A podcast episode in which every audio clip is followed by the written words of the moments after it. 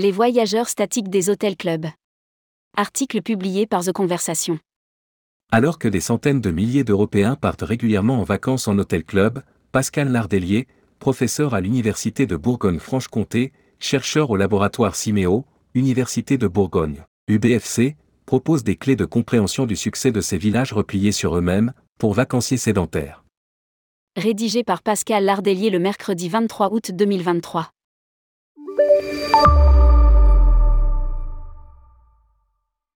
Des centaines de milliers d'Européens partent régulièrement en vacances en hôtel-club. Le célèbre club méditerranéen a inventé dans les années 1950 un nouveau type de vacances, en même temps qu'il a produit indirectement une espèce nouvelle de touristes, les anti-voyageurs ou voyageurs statiques. En tout cas, les hôtels-clubs façon Club Med, beaucoup d'autres acteurs se partagent ce marché gigantesque désormais, connaissent un succès qui ne se dément pas. L'idée originelle était de démocratiser les vacances, d'offrir la possibilité au plus grand nombre de partir au soleil à coût réduit et à la bonne franquette. Il y avait dans le principe des premiers clubs l'idée de proposer des vacances accessibles à tous. Les fondateurs des clubs de vacances, les années suivant la Seconde Guerre mondiale, sont issus d'une nouvelle bourgeoisie urbaine et sportive, attachée à l'hédonisme et à la quête de bien-être qu'ils ont connue dans les auberges de jeunesse. L'historien Marc Boyer, dans son ouvrage Le tourisme, 1972, indique Le village de vacances est un centre autonome constitué par des installations de type pavillonnaire en matériaux légers, destiné à assurer des séjours de vacances de plein air selon un prix forfaitaire comportant l'usage d'installations sportives et de distractions collectives. Dans la lignée des études des imaginaires du tourisme cher à Rachid Amirou et de l'anthropologie des mondes contemporains de Marc Auger, je propose ici des clés de compréhension du succès de ces villages repliés sur eux-mêmes pour vacanciers sédentaires. Un exotisme de pacotille. Parmi les un peu plus de 50% de Français partant en vacances, ils sont cet été encore très nombreux à opter pour ces villages vacances pour touristes sédentaires. Et on connaît les transhumances massives des vacanciers de l'Europe du Nord vers la Grèce ou l'Espagne, dont certaines côtes sont monopolisées par ces hôtels-clubs rassemblant simultanément des centaines voire des milliers de personnes. Ce mode de congé communautaire n'a ni l'estampille plutôt populaire des campings, ni la distance feutrée des petits hôtels, ou le charme feutré et la convivialité des chambres d'hôtes et autres bed and breakfast. Enfin, on n'est pas, comme dans des Airbnb, autonome chez l'habitant, avec la charge de la restauration et du ménage. En hôtel-club, ce sont des vacances d'un autre genre, exotiques, humides et ensoleillées. Quitte à ne pas être trop exigeant sur cet exotisme, sublimé par le papier glacé des catalogues ou dans les vidéos postées en ligne vantant un bonheur radieux, entre piscine turquoise et soleil éclatant, paillotes exotiques et bars conviviales.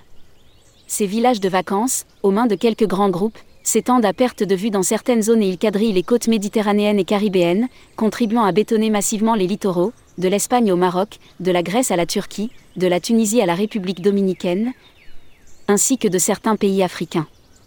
Les vacances statiques qu'ils proposent, rassemblant ce que l'on pourrait appeler des anti-voyageurs, connaissent en règle générale pour principale aventure les turbulences des vols charters aux horaires aléatoires.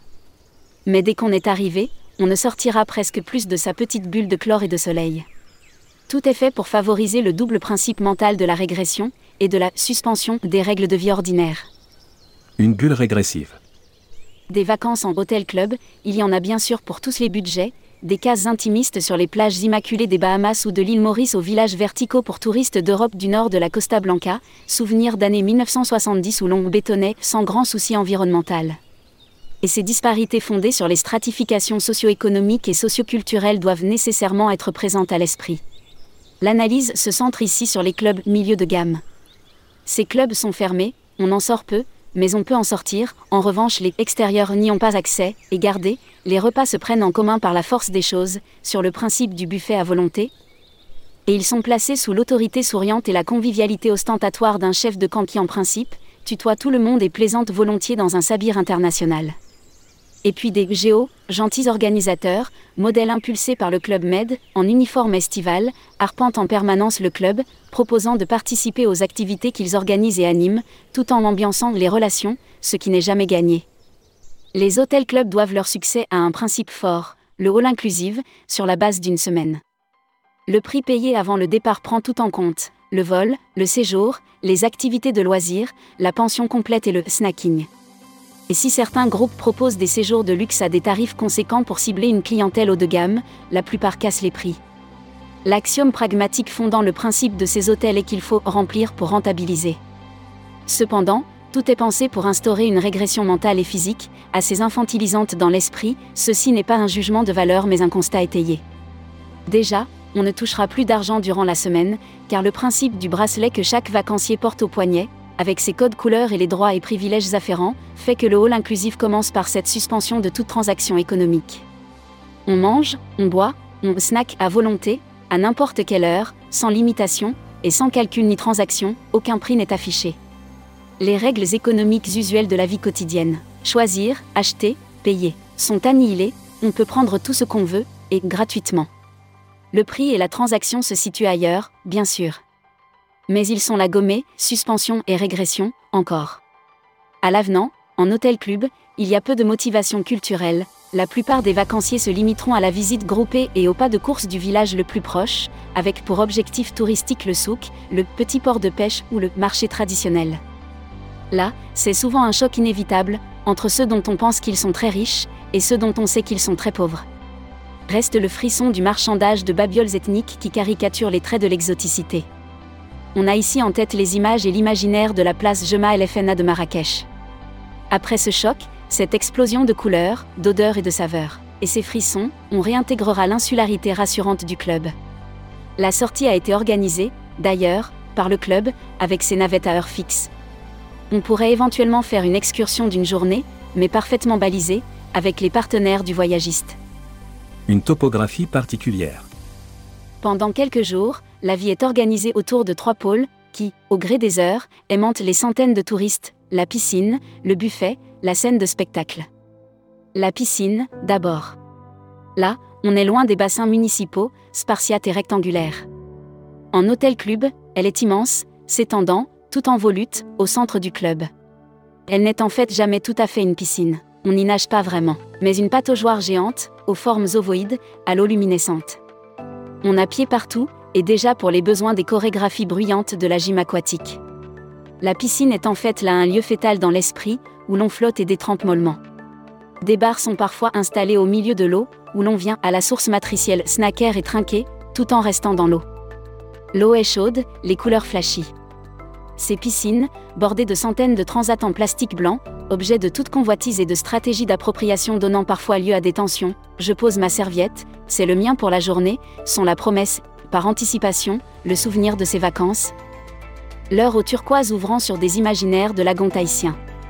Et puis ceci est désormais très instagrammable. Puis les buffets, derrière lesquels s'affaire une foule anonyme et appliquée d'employés locaux, tout de blanc vêtus. Les buffets, et leurs amoncellements gargantuesques de plats standards. Riz pilaf, frites, pizza, couscous, hamburgers, pâtes à toutes les sauces, desserts industriels, fruits. Bref, une cuisine rebaptisée internationale, présentée en composition arsymboldesque, et qui se donne à profusion. Le système, qui réinvestit les mythes de cocagne ou de la corne d'abondance, est ainsi fait. Tout est à volonté qu'on en prend presque toujours trop. À la fin du repas, les assiettes contiennent souvent un mixte incertain de matières et de couleurs qui partira au rebut, confirmant au passage le péché originel du tourisme de masse, consommer en surabondance et générer du gaspillage dans des zones de pénurie. À l'avenant, les jardins oasis des villages de vacances, dont la luxuriance ordonnée nargue les zones quasi désertiques alentours, pour des clichés d'Éden à bas coût.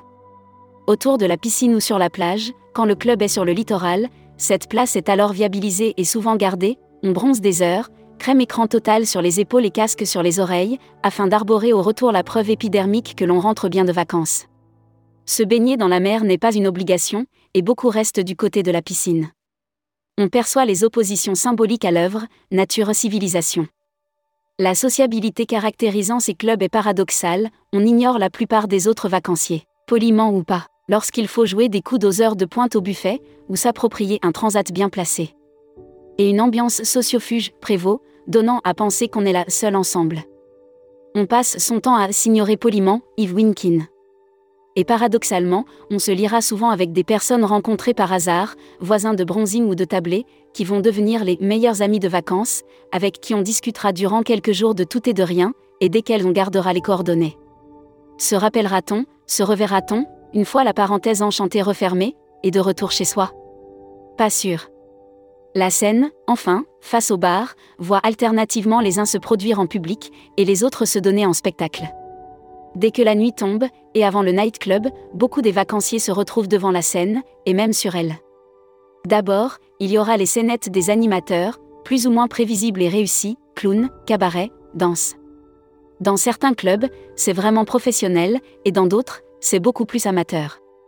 Puis les planches et les sunlights seront offerts aux vacanciers, pour des séquences incertaines pourtant immortalisées par les smartphones. Karaoké, roue de la fortune, tests de culture générale et autres adaptations des jeux télévisuels. La vacance des valeurs. Les hôtels clubs bouclent la boucle du tourisme de masse. Ils brassent les gens et les genres. Ils offrent une détente assurée à quelques heures de vol, derrière des enclos gardant les touristes de ce qu'est l'immédiat extérieur du club, et qu'on discerne, lorsqu'on arpente les coursives des chambres situées en étage. L'idée qui semble prévaloir est celle de l'oasis. Mais cela demande un travail de dénégation de la part des vacanciers, qui doivent ignorer la différence immense caractérisant le dedans. Isola de luxe, de prévisibilité organisée, de profusion obligée. Et la vraie vie de l'extérieur, avec des logiques qui sont à milieu de celles du club vacances. À ce titre, on pourrait aussi considérer que ces vacances seront de moins en moins compatibles avec les préoccupations éco-responsables saillantes et le souci des cultures locales, et la rencontre interculturelle.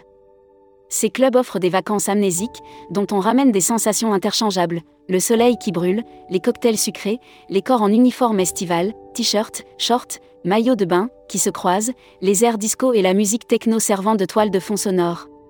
Ces pantomimes tribales orchestrées par des animateurs à la jovialité permanente, et la convivialité un rien forcé caractérisant les échanges et présidant aux interactions. Une mise en perspective anthropologique amènerait à considérer qu'ils sont carnavalesques dans l'esprit, procédant à une série d'inversions et de suspensions, instaurant un temps festif, où les statuts sont aplanis et où les identités sont ramenées à un prénom, où les plaisirs vont prévaloir, où l'on se permet ce qu'on ne s'autorise pas forcément en temps ordinaire. Mais de même, partant de la clôture et de la suspension qui les caractérise, un parallèle peut être établi avec le succès des croisières. Une croisière, c'est en fait un hôtel-club flottant. Et cet hôtel-club peut aussi être considéré comme un bateau de croisière immobile, en rade au bord de la mer. Il s'agit d'univers fermés, avec leur économie symbolique, leurs règles spécifiques, leur finalité, qui est presque la même. En hôtel-club, on s'adonne à des plaisirs régressifs loin d'une actualité anxiogène et morose et il rappelle la fulgurance d'Edgar Morin, la valeur des vacances, c'est la vacance des valeurs. Pascal Lardelier, professeur à l'Université de Bourgogne-Franche-Comté, chercheur au laboratoire Siméo, Université de Bourgogne, UBFC. Cet article est republié à partir de The Conversation sous licence Creative Commons. Lire l'article original.